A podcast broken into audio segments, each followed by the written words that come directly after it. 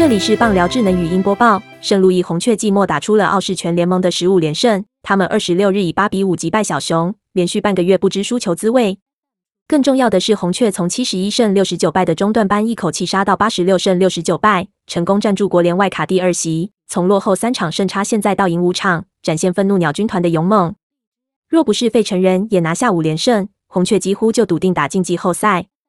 红雀一九三五年写下队史最长的十四连胜。至今八十六年，终于被突破。连胜的时候做什么都是对的，教练换头的决策都是正确无比，打者都会适时击出安打，连胜就是这么美好。包括一次罕见的双杀守备。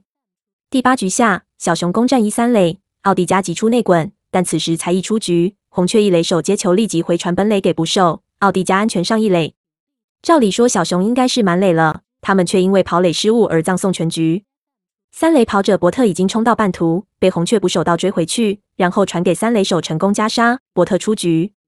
没想到小熊另外两位跑者奥迪加、汤普森还在迷航中，红雀三垒手传给补位一垒的二垒手要加杀打者奥迪加，二垒手忽然又传向三垒给捕手来加杀汤普森，捕手传给补位二垒的中外野手，再由中外野手传给补位三垒的游击手触杀汤普斯，双杀。因为红雀野手到处补位，成为一次非常奇特且令人眼花缭乱的三二五四。八六双杀，全部的野兽仅有左右外野兽没有参与。这季混乱的双杀，大概也让官网 Play by Play 的文字转播手忙脚乱。